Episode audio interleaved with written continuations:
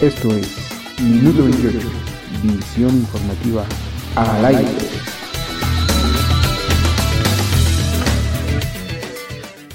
Buenas tardes amigos de Minuto 28 Radio, gracias por acompañarnos de nueva cuenta. Les saluda Rubén Martín a través de periodistasenunión.com.mx. Estamos con ustedes en este espacio informativo realizado por Minuto 28 Producciones con la colaboración de las revistas Tu Opción e IP, Periodistas en Unión y su red internacional de asociados, así como de la agencia Show Hit en la información de espectáculos. Bien, pues hoy, hoy es lunes 24 de mayo. Un saludo y agradecimiento como siempre a nuestro coordinador de producción, David Martín. En medio de dimes y diretes, promesas incumplidas y una campaña electoral que cada día se pinta más de rojo, parece existir un halo de venganza contra unos, pero también de proteccionismo hacia otros por parte del gobierno federal que cada vez enturbia más el panorama político y social nada claro que cubre al país. Independientemente de las acusaciones que puedan existir en contra del gobernador de Tamaulipas, Francisco Javier García Cabeza de Vaca, todo el aparato del poder se empeña en declararlo culpable pese a que las autoridades judiciales ni siquiera lo han detenido ante el empecinamiento presidencial por hacer pasar como culpable de sus acusaciones sin ser juzgado, se suma ya la Autónoma Fiscalía General de la República solicitando orden de aprehensión en contra del gobernador, cuando aún no queda del todo claro si el Ejecutivo Estatal cuenta o no aún con fuero. Para no quedarse atrás, se suma el presidente del Senado, Ricardo Monreal, quien ha hablado de la posibilidad de que intervenga ese órgano legislativo para desaparecer los poderes en Tamaulipas. Es decir, todo el órgano del poder morenista se une para con un dedo flamígero acusar a priori al gobernante tamaulipeco, insisto, sin ser juzgado siquiera. Contrario a ello, el mismo aparato inquisidor se ha dado la tarea de proteger a personajes que tienen cuentas en su haber. Uno de esos casos es el candidato real a la gubernatura de Guerrero, Félix Salgado Macedonio, en contra de quien aparentemente existen denuncias por violación. Pero el equipo de Morena, encabezado por el presidente de la República en turno, se hace de la vista gorda y ante la imposibilidad de ser candidato real, tiene a la hija del senador con licencia abanderando la causa, aunque quien realmente hace la parte política es el propio Félix Salgado. La hija solo se encarga del show. Otro personaje a quien protege el aparato es a la directora del metro, Florencia Serranía, quien pese a su mal desempeño la mantiene en el cargo y bien arropada, sin dejarle dar la cara para que responda de los graves hechos que han ocurrido en su gestión. De haber sido oposición morena, incluyendo el propio López Obrador, ya estuvieran quemando en leña verde al titular o la titular del sistema del transporte colectivo Metro por menos incidentes que el incendio del cerebro de dicho sistema y más tarde la caída de un tramo de la línea 12 que ha dejado hasta ahora 26 muertes y alrededor de 80 heridos, según cifras oficiales. Entonces, señores, ¿a qué jugamos? Por un lado, todo el peso del poder en contra del funcionario electo por la gente. Por otro, toda la protección a quienes tienen muchas cuentas por aclarar. ¿Verdad, señora jefa de gobierno? Esta es la 4T. Y ya que hablamos de los embates del poder, el gobierno también parece emprender un terrorismo laboral en contra de sus empleados. Caso más reciente, la nueva normatividad en la Ciudad de México, en donde se obliga a empleados menores, es decir, sin cargo alguno, así como a los mandos de cualquier nivel, a presentar su declaración patrimonial sin ni siquiera decirles bajo qué régimen hacerlo. Sobre este tema nos habla ampliamente Felipe Delín, presidente de la Federación Internacional de Comunicadores. Locales. Hola Rubén, muy buenas tardes. Saludos para ti, para tu equipo de producción, para periodistas en Unión Online y para nuestro querido público que semana a semana nos acompaña, nos ve y escucha en Minuto 28, Radio y TV, noticias por la plataforma digital a nivel mundial. Escúchanos también por Spotify. Nuestro tema de hoy, ¿existe el terrorismo laboral en el gobierno de la Ciudad de México?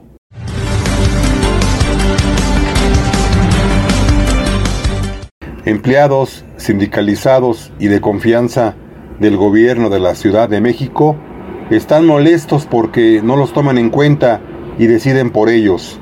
El líder de la FEDSE, Joel Ayala, quien se autonombra representante o líder del Sindicato Único de Trabajadores de Gobierno de la Ciudad de México, abandona a su suerte a miles de trabajadores en su declaración patrimonial. Esto es terrorismo laboral, ¿acaso? ¿Habrá consecuencias? 140 mil votos menos para Morena en la Ciudad de México, más sus familias. ¿Por qué?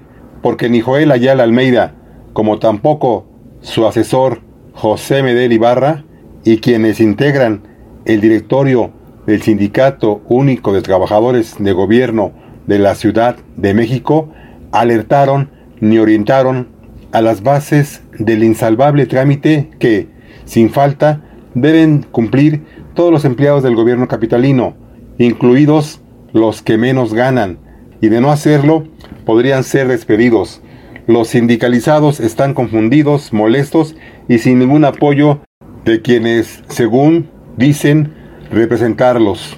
Como si no bastara con las innumerables tropelías cometidas por quienes encabezan el directorio del Sindicato Único de Trabajadores del Gobierno de la Ciudad de México, durante la pandemia del COVID-19, ahora miles de sindicalizados se enteran que sin importar su categoría o rango salarial, deberán presentar su declaración patrimonial y de intereses, advertidos que una omisión sin causa justificada de dicho trámite podría derivar en la separación del cargo del servicio público, según lo contemplado en la ley de responsabilidades administrativas de la Ciudad de México. Criminal silencio del líder de la FEDSE. En este paquete de servidores públicos, ahora obligados a demostrar que tienen las manos limpias y no han incrementado su patrimonio de manera ilegal, están contemplados todos los empleados del gobierno de la Ciudad de México, incluidos aquellos que ganan menos de 10 mil pesos al mes, algunos no exceden los 5 mil y que constituyen un 90% de la plantilla sindical de los afiliados al único, es decir, más de 100 mil trabajadores, por cierto, ajenos al manejo de recursos financieros, materiales y humanos. Impera la confusión entre las bases ante el inédito trámite, como ya es costumbre con Ayala Almeida, titular del directorio, y que ejerce desde enero del 2020 la representación de los agremiados del Sindicato Único de Trabajadores del Gobierno de la Ciudad de México. Guardó en secrecía lo publicado en la Gaceta de la Ciudad de México el 28 de abril del año pasado, justo cuando inició el repunte de la pandemia, sobre la nueva obligación que deberían atender este año los miles de trabajadores de las 40 secciones del Sindicato Único de Trabajadores del Gobierno de la Ciudad de México. Y así como buscó reformar sin su autorización el reglamento interno de la caja de previsión, de igual manera nunca notificó del tsunami que esperaba a los sindicalizados este mes de mayo y que los coloca en la mayor de las indefensiones ante las autoridades, ante el riesgo de ser separados de sus puestos de trabajo, de no cumplir con un ordenamiento del que se han comenzado a enterar al cuarto para las doce. Miles podrían ser despedidos. En todos los oficios girados a los ahora apanicados, confundidos y enfurecidos trabajadores, se establece que su declaración patrimonial deberán hacerla vía Internet.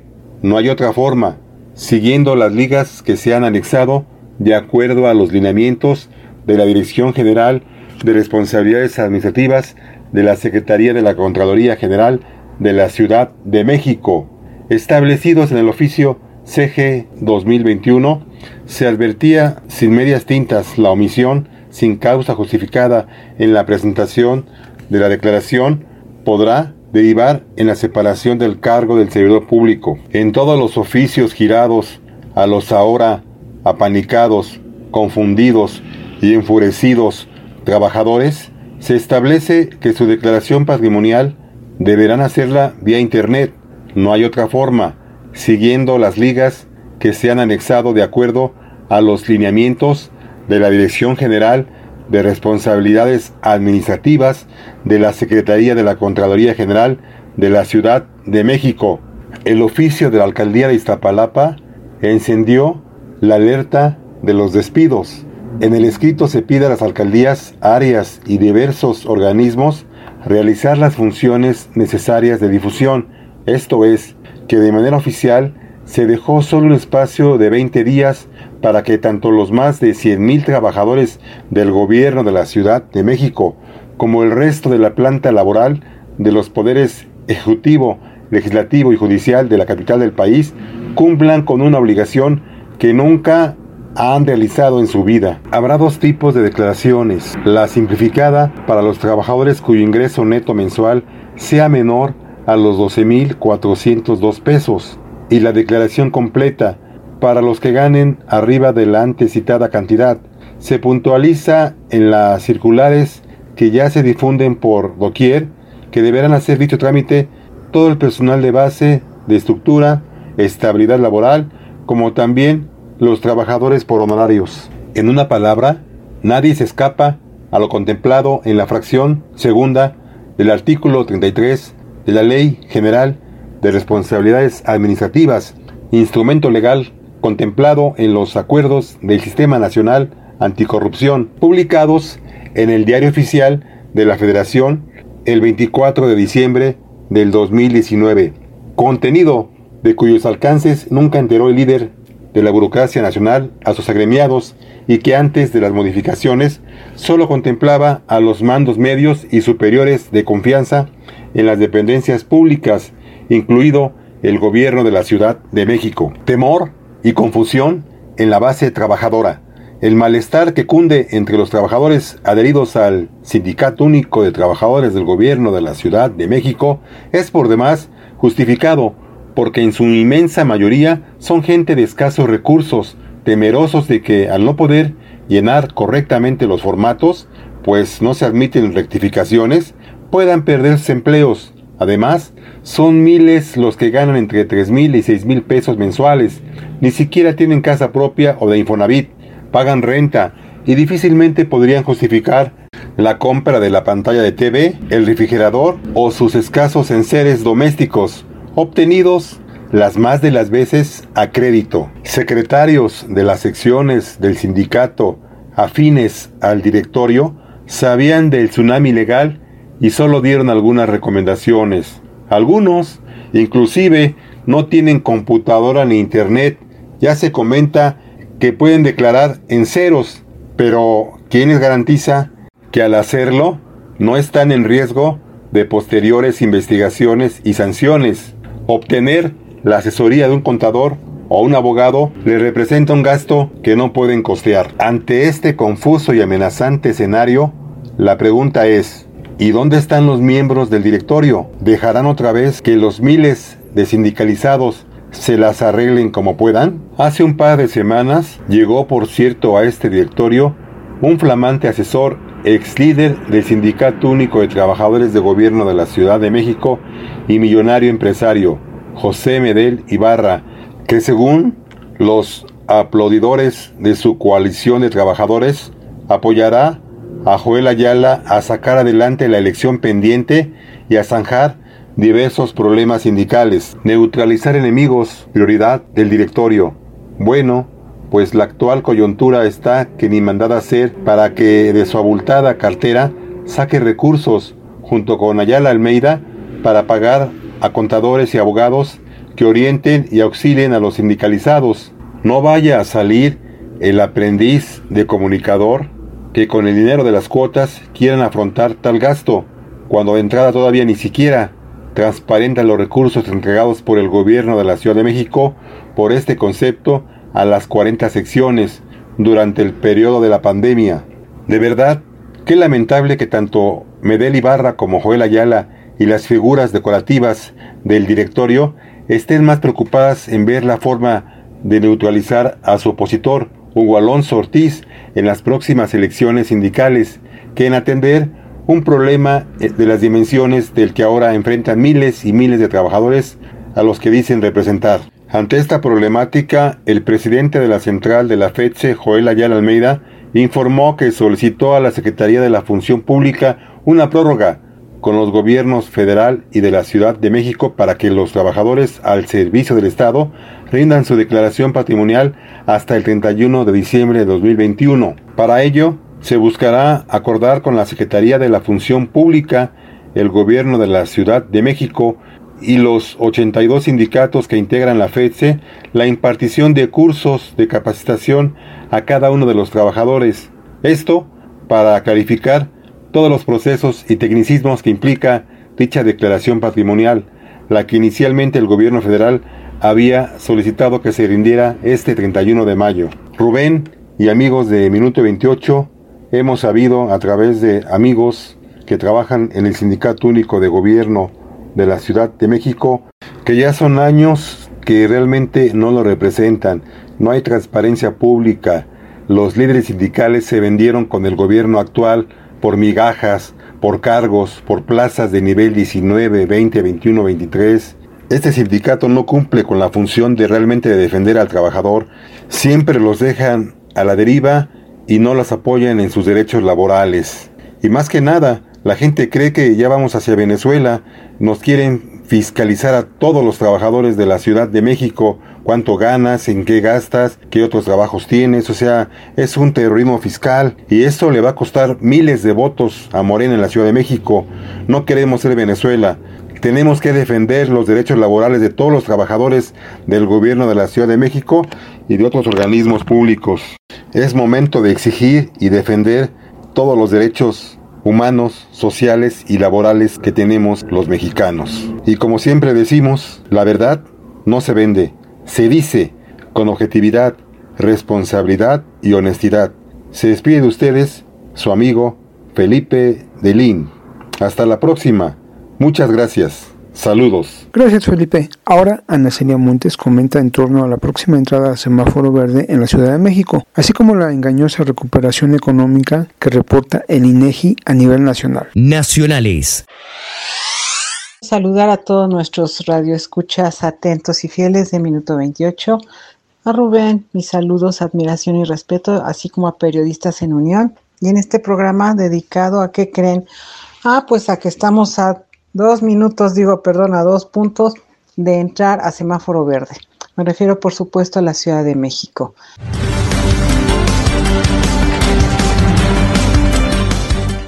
¿Y qué, qué onda con eso del semáforo verde? Ah, pues recordemos a casi un año de haber concluido la Jornada Nacional de la Sana Distancia, esto es la cuarentena, por coronavirus, por COVID-19, por supuesto se implementó en México un modelo visual que me parece muy interesante que tiene que ver con los semáforos. Digo, a estas alturas de quienes me están escuchando en México ya, digo, habrá quien de plano no lo sepa.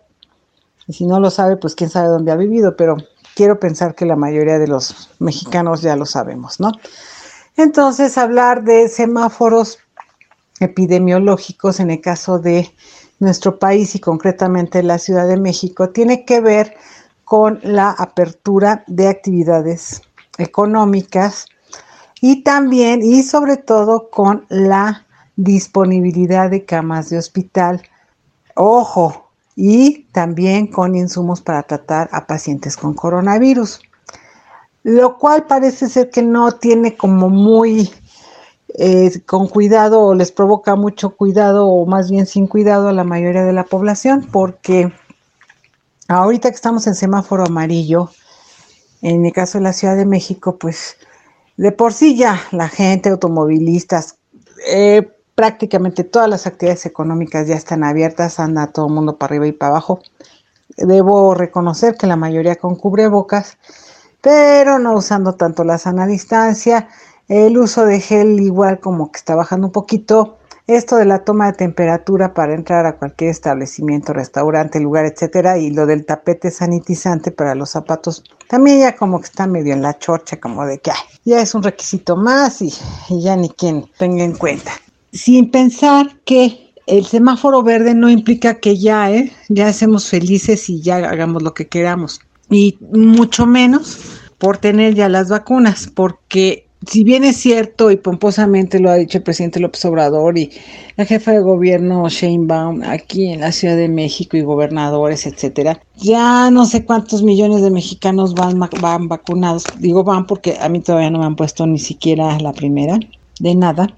O sea, no implica que el hecho de que ya muchas personas tengan incluso las dos dosis inoculadas, pues que ya todo el mundo pueda hacer lo que se le dé su regalada gana estos semáforos, esta señalética visual que a mí me parece interesante y aceptada, tiene que ver con la disponibilidad, hago hincapié, de camas de hospital. O sea, no se ha terminado la sana distancia, no se ha concluido el uso de cubrebocas. no se ha disminuido el uso de, de gel antibacterial, de lavarse mucho las manos, de los sanitizantes de zapatos y demás. Nada de eso. O sea, el virus ahí sigue. Su, su capacidad de antojo, de, perdón, su capacidad de contagio continúa y bastante activa. También es un hecho que todavía de muchas personas que no se han vacunado, incluso ya vacunadas, siguen siendo susceptibles, seguimos siendo susceptibles de contraer el coronavirus. Y veía hace unos días una nota que tiene que ver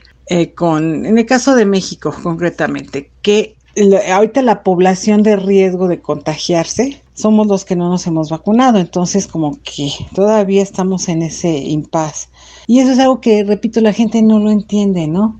No se trata de que ya en verde hacer lo que uno quiera, si de por sí en amarillo, bueno, desde anaranjado, bueno, desde rojo, ya todo el mundo, sobre todo aquí en la Capirucha, la capital mexicana, ya andaban para arriba y para abajo y muchos sin cubrebocas. Entonces, ahorita ya en verde, pues está prácticamente ya, ya desatado todo el mundo, ¿no? A lo cual también me lleva a otra nota muy espectacular, digo espectacular en su contenido, pero medio rinconeada ¿eh? por los medios, que tiene que ver con que el Instituto Nacional de Geografía, Estadística e Informática, o sea, el INEGI, planteó que, o declaró con cifras oficiales, que este, eh, este trimestre del de, año, en comparación con el año pasado, o sea, 2020, este 2021 se recuperó la economía 21%, lo cual es así súper, como les digo, súper mega espectacular. En comparación con el año pasado, este mismo periodo que cayó 20%. Entonces, digo, haciendo cuentas más o menos, se va ganando un, 1%, ¿no? De, de incremento, quedando tablas porque pues si se perdió hace un año el 20%, se bajó, ahorita se, sube, pero se recupera, digamos que se recupera donde llegó y un poquito más, pues digo, si es cierto, está bien, ¿no? Pero lo que sí acotó el INEGI ya con la voz más bajita, que no han sido las actividades primarias, esto es pues lo que tiene que ver con pesca, ganadería, el campo, ¿sí? De donde ya se generan todas las demás actividades. Entonces aquí también deseo reflexionar en este semáforo verde, porque me queda claro que estos semáforos pues están enfocados sobre todo principalmente a que la actividad económica se mueva, porque si bien se ha abierto, y eso me lo decía alguien con mucho sentido común, o sea, la actividad económica no se ha reactivado, valga el pleonasmo, se, está, se abrió. Y uno dirá, ay, pero pues qué mala onda son, y aparte el INEGI dice que el 20%, el 21% incluso de este ese primer trimestre. Pues sí, pero uno ve sale a la calle y, y, ya uno empieza a ver en provincia tímidamente asomándose que si bien la gente ya anda afuera y ya andan ahí cantando, y andan tomando algo, cosas así, muchos de los negocios, incluso en plazas comerciales de gran envergadura y renombre, la gente no está comprando, no está consumiendo como pues se esperaría o, se esperaba. Y eso, digo, no con las cifras del INEGI o no sé de qué organismo medidor nacional, internacional o gubernamental o privado, pero se nota en la ansiedad de los vendedores, de los dueños de los establecimientos, de los restaurantes, a mí también se me hace muy engañoso eso que en fines de semana, pues sí se ven restaurantes y sobre todo donde hay bebidas alcohólicas, ¿no? Y así mucha música estridente para sobre todo los jóvenes. Pues sí, esos ahí están, ¿no? Pero el resto de la semana no es así. Y de veras uno va como cualquier día, entre semana, y aún los fines de semana, que pareciera que restaurantes y toda la gente está afuera y, se llena, pero la gente no está consumiendo y les repito, uno va y se asoma y de veras casi casi los vendedores o el dueño del restaurante o los meseros a uno lo jalan para que consuma, para que algo caiga. Entonces, pues no sé dónde está esa 21, ese pomposamente declarado, especulado 21% de recuperación que plantea el INEGI. Y qué bueno, o sea, si es así, qué bien, ¿no? Nada más que en dónde se está reflejando. En los precios no, claro que no. Ahora, con este ya anunciado y parece que inminente regreso a clases, en el caso de la Ciudad de México, y ya también en estos días en escuelas de nivel medio superior, o sea, preparatoria, bachillerato y universidades en Nuevo León, pues también se espera o pienso yo que también es parte como de la medición, eso de que regresen los alumnos a las aulas y con ello, aparte del tráfico y el estrés de las mañanas y mediodía y todo, pues esa reactivación económica del sector educativo que tiene que ver pues, con escuelas, sean privadas o sean oficiales. ¿eh? Por supuesto, me queda claro que todo lo que tiene que ver con papelerías, útiles escolares, computadoras, etcétera. Y bueno, ¿qué decía hasta de los chicharroneros o el de los helados o la señora de las tortas? Todos que se ponen ahí, dentro y fuera de los planteles escolares de cualquier nivel.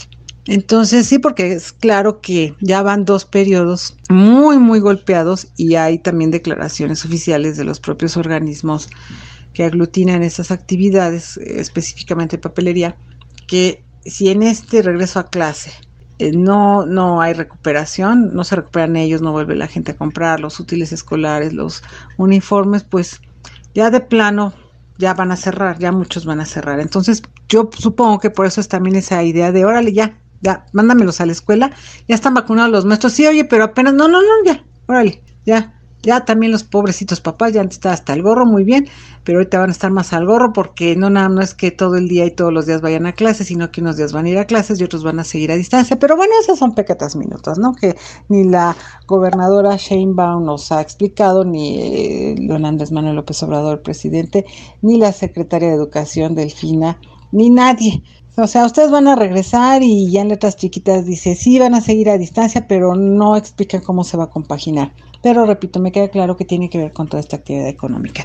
Y para concluir, pues nada más decir, por, no, por, si alguien no lo sabe, que esta medición de semáforos ha sido aplicado también en otros países como en Italia y Turquía, ¿eh? para que vean esa señalética que planteó la, aquí la Secretaría de Salud mexicana, orgullosamente mexicana, yo no sé sinceramente, desconozco quién haya sido el autor o, cómo estuvo, pero me queda claro que ha servido no nada más en México y todos lo hemos entendido.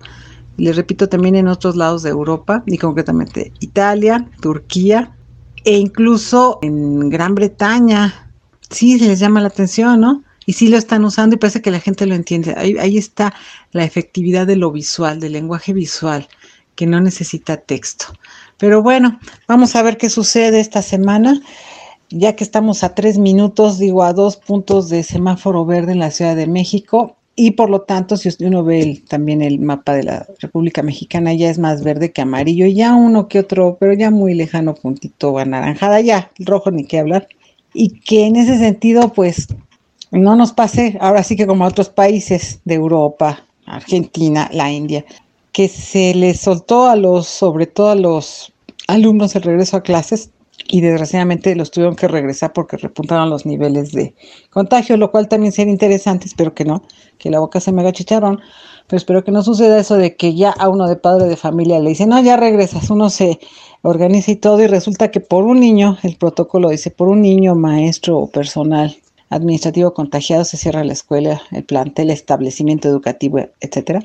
15 días, entonces Estamos hablando de tantos alumnos y de tantos maestros y personal administrativo y del chicharronero y de la de la cooperativa y del que trapea y de los vigilantes. Entonces hay un alto, alto, alta probabilidad de contagios que esperemos que no. Entonces se la van a pasar así cada 15 días cerrando y luego otra vez mándalos y otra vez regrésalos. ¿Cómo va a estar eso? Eso es muy interesante y por lo pronto me despido agradeciéndole su atención. Saludos, Ana. Alejandro Macías, infectólogo de la Universidad Nacional Autónoma de México, explica a través de UNAM Global en qué paso vamos para alcanzar la llamada inmunidad de rebaño, misma que será difícil de lograr en nuestro país. Nacionales.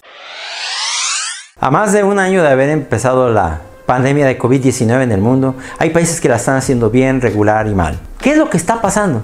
Eso depende desde luego de las medidas de control que se establecen en los países, pero en buena medida también de cuáles países ya alcanzaron la famosa inmunidad de rebaño o ya se encuentran cerca de la inmunidad de rebaño. ¿A qué se refiere? Se refiere al porcentaje de la población que tiene que ser inmune a una enfermedad para que la enfermedad ya detenga su transmisión, la enfermedad infecciosa.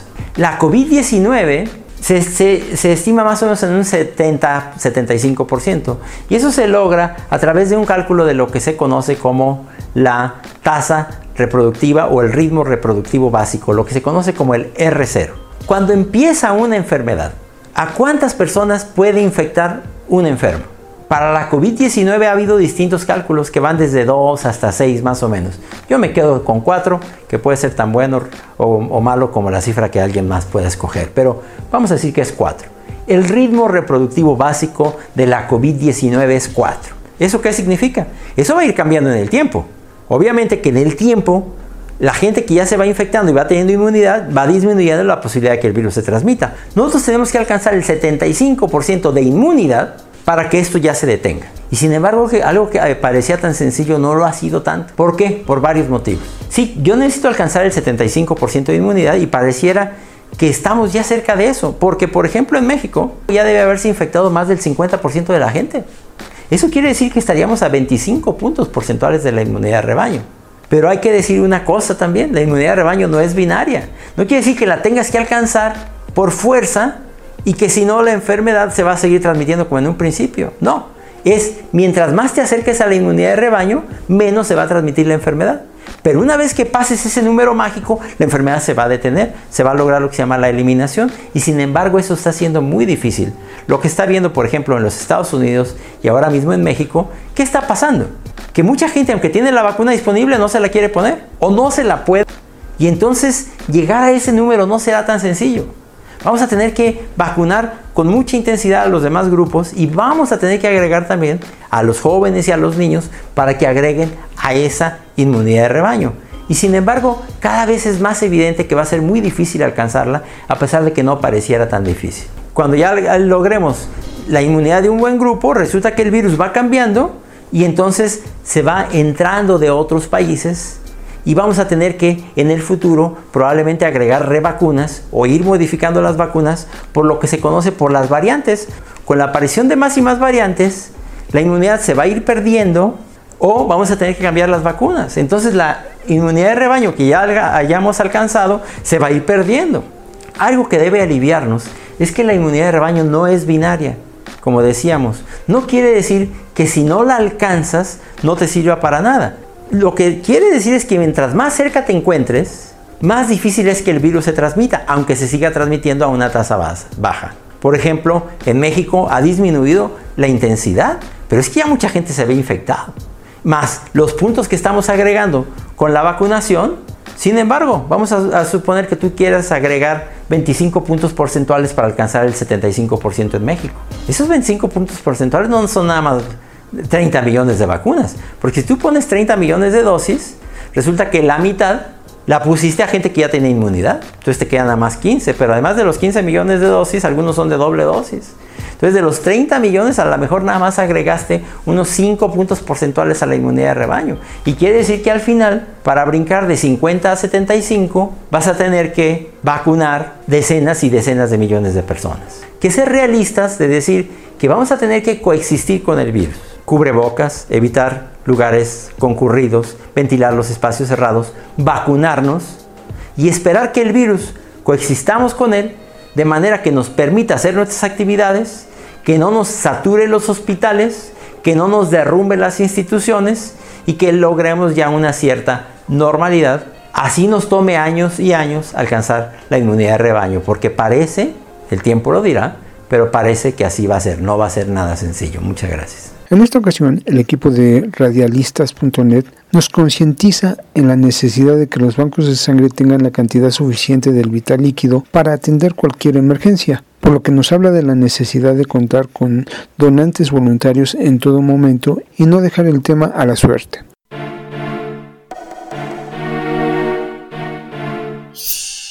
Cosa de suerte.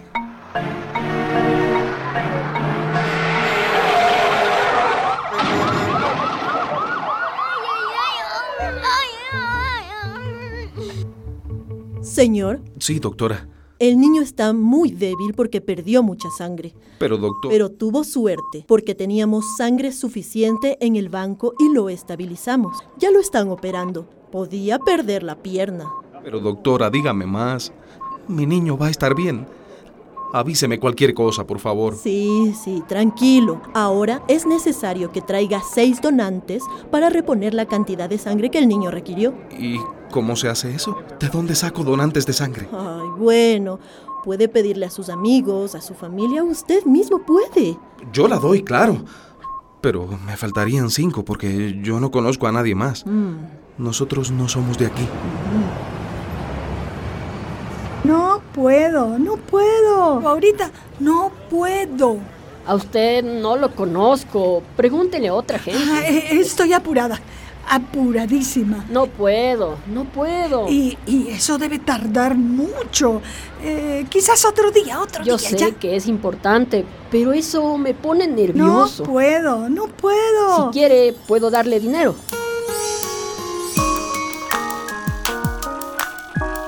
Claro, señor. Yo voy y dono. Ah, gracias. Es en el banco de sangre del hospital, ¿cierto? Sí, sí. Dígame, dígame los datos. Sí, sí, es en el hospital. Así paso mensajitos por mis redes sociales para ver quién más se suma. Ay, muchas gracias, señora. Hay cosas que el dinero no sustituye. La sangre humana, por ejemplo, no se puede fabricar. Solo se produce dentro de un cuerpo sano. Otro día. Otro día, otro día. No puedo, no puedo. Me pone nervioso. Ahora mismo, en todos los hospitales hay personas que no pueden esperar otro día. Niños y niñas con cáncer, personas heridas y otras en operaciones complicadas. Y te aseguro, te aseguro que tienes a un amigo, amiga o familiar que ha recibido sangre segura sin conocer a su donante. Tuvo suerte, suerte, suerte, suerte. Tú puedes donar sangre en pocos minutos. Es seguro y no duele. ¿Qué te impediría hacerlo? De las donaciones depende que conseguir lo necesario en los bancos de sangre no sea Cosa de suerte, de suerte, de suerte.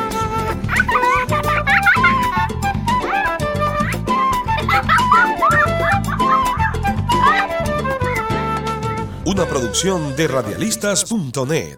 .net. Paula Rojas, corresponsal de actualidad de RT.com, presenta un reportaje en torno a la creciente actividad criminal en México, mientras que la esperanza de vida va en declive de acuerdo a las opiniones como la de Héctor Sebastián Arcos, investigador de causa en común. Nacionales. El impacto económico de la violencia en México alcanzó 235 mil millones de dólares en el 2020, lo que equivale a un 22,5% del PIB nacional, según revelan nuevos datos del Instituto para la Economía y la Paz. Además, indican el aumento de los ataques contra policías, periodistas y políticos. Todo ello afecta a la esperanza de vida que va en declive, disminuyendo hasta un año en una serie de regiones del país. Paola Guzmán nos cuenta más. Vivir varios y largos años en México puede no ser algo realista debido a la criminalidad, pues la narcoviolencia disminuyó entre seis meses y un año la esperanza de vida de muchos mexicanos. Los datos de la Secretaría de Seguridad y Protección Ciudadana señalan que entre 2005 y 2010, cuando el crimen organizado comenzó a crecer, diversos estados como Durango, Michoacán, Guerrero, Morelos o Campeche presentaron altos índices de violencia que disminuyeron la esperanza de vida hasta un año, mientras que en el resto de las entidades bajó de uno a seis meses. La vida de los mexicanos sí está afectada por, eh, por el crimen organizado en algunas áreas grises del Estado mexicano, donde el Estado mexicano es débil. En esas partes donde el Estado, de, donde el estado es débil, hay un fenómeno que se le conoce como aplicación selectiva de la justicia donde el Estado es débil, cede cierto territorio al crimen organizado en, en, miras de obtener algún tipo de beneficio, ya sea electoral, ya sea económico, ya sea fiscal. Cabe señalar que en los últimos meses las relaciones entre México y Estados Unidos respecto a la narcoviolencia han cambiado. Recientemente funcionarios se reunieron para reformular su estrategia bilateral de seguridad, el ya no tener como prioridad la búsqueda y persecución de capos, sino atacar las finanzas de los cárteles del narco, disminuir el tráfico de armas y atender las adicciones que generan las drogas. Otro cambio que se dio fue controlar a los agentes estadounidenses en México que obtenían inteligencia del crimen organizado, pues la actual reforma limita las acciones de personal extranjero y les retira su inmunidad. Este último punto causó polémica, pues algunos creen que podría dañar la comunicación con el gobierno de Joe Biden. puede que las relaciones se pongan un, un, poco tensas sobre en qué medida comparten información o en qué medida pueden coordinarse. Envía señales a la ciudadanía de decir, miren, estamos evitando que haya injerencia en el país, pero el tipo de rendición de cuentas a lo que se puede, a lo, que se pueden someter ellos no es, no es, no pasa por los que conocemos en, en, en, los, en las democracias, ¿no? Lamentablemente las noticias de ejecuciones o desapariciones se presentan a diario, como el reciente secuestro y asesinato de tres hermanos en Jalisco, situación que lamentó el presidente Andrés Manuel López Obrador, quien también dijo que está ayudando a los gobiernos estatales y municipales a terminar los lazos entre el crimen y la autoridad. Que no se permita la vinculación de la delincuencia con las autoridades, porque ese ha sido un problema que eh, fueron creando relaciones de complicidad entre autoridades y delincuencia. Y eso ha agravado mucho las cosas.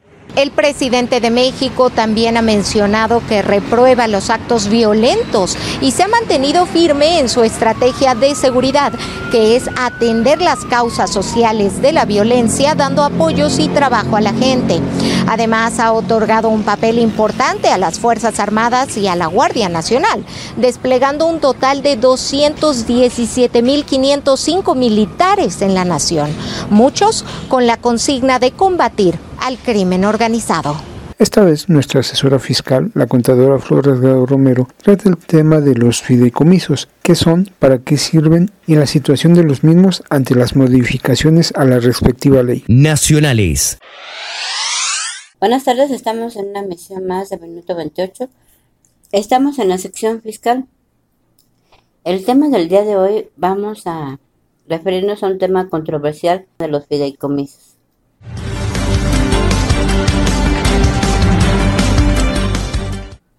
Con el argumento de acabar con la opacidad y la presunta corrupción que existía en los fideicomisos, el gobierno los extinguió. Con ello afectará, entre otros, la operación y continuidad de investigaciones científicas, los fondos de garantía para pequeños y medianos empresarios, los apoyos a municipios en los que asisten compañías mineras. En los hechos, su eliminación no implica el ahorro de los 68.500 millones de pesos que manejaban, sino un cambio de bolsa los concentrará la tesorería de la Federación, la cual carece hasta el momento de reglas para redistribuir. La, desaparición de 109 fideicomisos que amparan casi 68.500 millones de pesos convertirá a la tesorería de la Federación en la gran caja del gobierno federal, la cual hasta el momento carece de reglas de operación para redistribuir dichos recursos. Acabará con la opacidad en alguna de estas figuras, se ha mantenido, pero también la concentración del dinero tendrá como consecuencias como por ejemplo elimina el seguro del depósito de clientes de cajas de ahorro, afectará la operatividad y continuidad en investigaciones científicas, dañará las mejoras de aduanas, dejará sin garantías a pequeños empresarios y medianos empresarios y disminuirá el, circulante de la banca privada. Con efectos de claroscuro, el analista Mario Di Constantino señala lo anterior, pero también aclara que no hay un ahorro en su eliminación, sino un cambio de bolsa del dinero en con efectos negativos. En defensa de la desaparición, el presidente Andrés Manuel López Obrador asegura que el dinero no va a desaparecer, no van a dejar de recibir recursos quienes tienen derecho. Lo que se está buscando es que no haya corrupción, que haya transparencia. La doctora Brenda Valderrama integrante del colectivo Prociencia, que agrupa a 300 investigadores de todo el país y quien aboga por la no desaparición de los fondos de ciencia y tecnología. Rechaza malos manejos y sostiene que sin estos recursos entraremos a una espiral que no nos podría llevar no solo a la pérdida de competitividad internacional, sino también a la fuga de talentos y pérdida de infraestructura científica. Desde 2018, el Centro de Análisis e Investigación fundar alertó sobre la complejidad técnica de los fideicomisos, permitiendo un manejo discrecional, poca transparencia y limitada rendición de cuentas. Eso también explica que se usen como instrumentos para desviar recursos públicos. Establece en su estudio Fideicomisos en México el arte de desaparecer dinero público. Las dudas sobre el manejo financiero de los fideicomisos y su intención de acabar con ellos no son nuevas. En 2001, el panista Vicente Fox, al frente del país, existían más de 165 fideicomisos, los cuales manejaban recursos por 615.415 millones de pesos, según el documento confidencial de la Dirección de Fideicomisos de la Secretaría de Hacienda y Crédito Público, fechado el 28 de junio de ese año. En 2004 y fuera de la presidencia de México, el PRI pidió desde la Cámara de Diputados la extinción de algunos y reglas claras para otros en sus manejos de recursos. Incluso la oposición, que hoy el gobierno, la secundó en aquel momento, a través de la entonces diputada federal Dolores Padierna, y, y que el PAN había contribuido al incremento de dichas figuras financieras. Tan solo en sus primeros tres años de gobierno, Fox había creado 140 fideicomisos. Durante el sexenio de Felipe Calderón y ante la denuncia constante de la Auditoría Superior de la Federación de no poder revisar las cuentas de dichas figuras financieras, se eliminó el secreto bancario para que aquellos fideicomisos que recibieran recursos federales. No obstante que se redujo el número de fideicomisos, el monto de esta maneja no difieren mucho. Por ejemplo, hace 19 años había 1.164 fideicomisos con un saldo de 615.415 millones de pesos. Hoy existen 374 figuras con 772.063 millones de pesos, según un estudio de Fundar. Hoy la tónica tampoco es eliminar los montos, pues se extinguen 109 fideicomisos, pero el dinero se mantendría. Lo que hoy cambiaría en el caso que el Senado de la República ratifique eh, pues lo avalado en la Cámara de Diputados. Será la forma de disponer de los 68.478 millones de pesos que representan.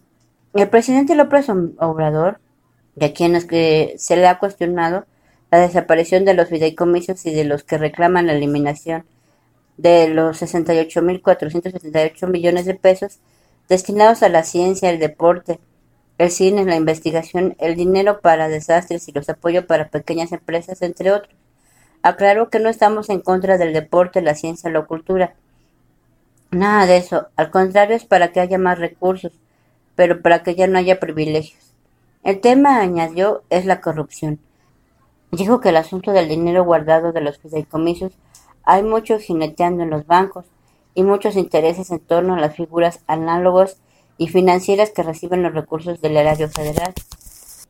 De los 109 fideicomisos o fondos eliminados, el que más recibe recursos es el fondo del sector, el fondo sectorial de hidrocarburos con 16.501 millones de pesos.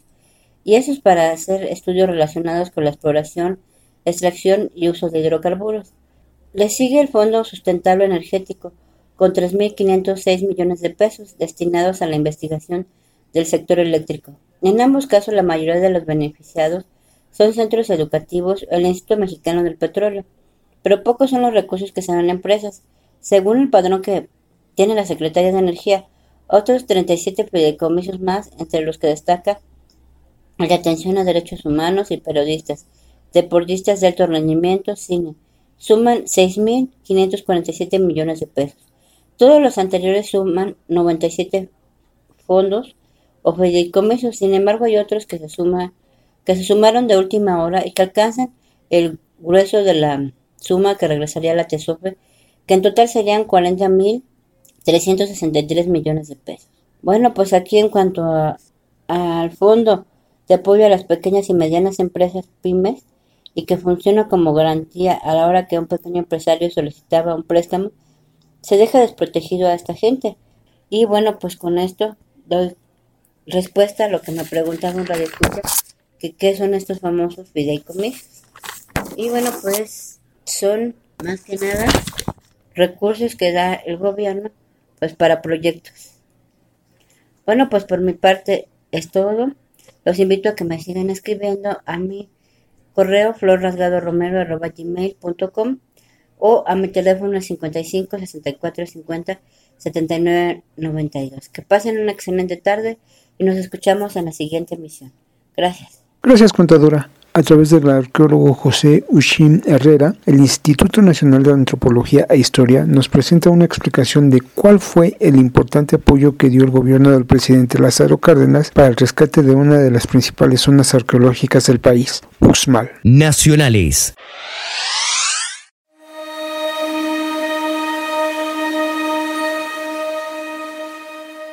La mayor aportación del cardenismo en Uxmal fue la restauración del cuadrángulo de las monjas.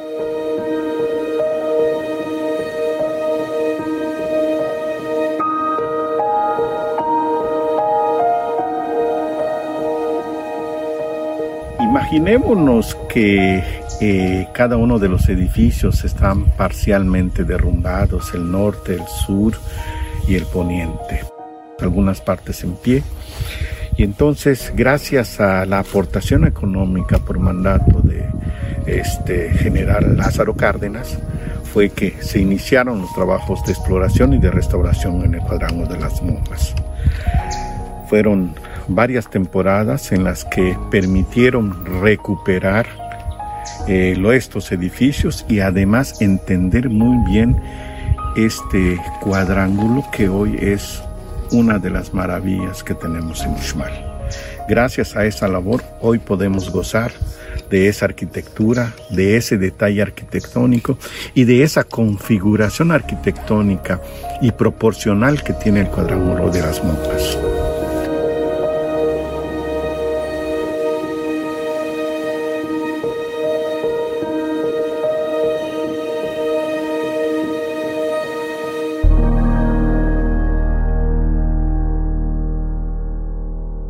Antes de la fundación del INA habían unos inspectores que llegaban a vigilar la limpieza de los sitios arqueológicos.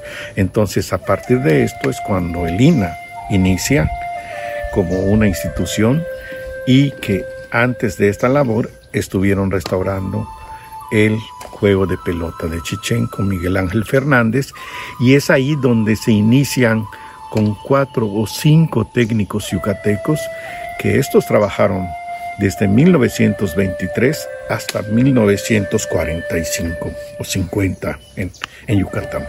Y ellos fueron los que los primeros técnicos que se encargaron de la restauración arqueológica. Entonces, a eso le debemos toda esta belleza que tenemos en estos dos sitios.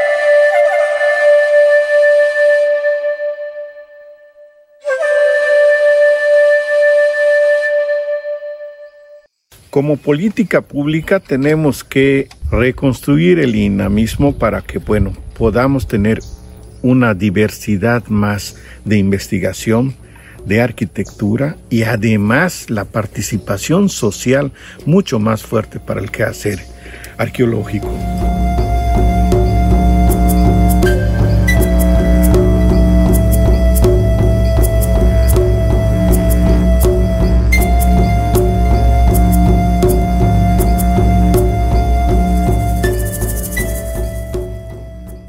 Bueno, y como siempre, nuestro agradecimiento por acompañarnos cada semana aquí en Minuto 28 Radio, Visión Informativa al Aire. Los invitamos a seguirnos en nuestras redes sociales y a que nos escuchen el próximo lunes a través de Periodistas en Unión, una estación dirigida por la licenciada Angélica Ortiz. También encuentren nuestros podcasts en las multiplataformas Spotify, Anchor y Teaser, entre otras. Gracias a David Martín, coordinador de producción, y a todo el equipo que hace posible esta emisión, principalmente Muchas, muchas gracias a ustedes por seguirnos. Recuerden que aún debemos cuidarnos ya que la pandemia no ha terminado pese a estar ya a dos puntos del semáforo verde. Mi nombre es Rubén Martín.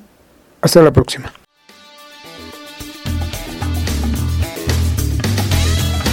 Esto es Minuto 28, visión informativa al aire.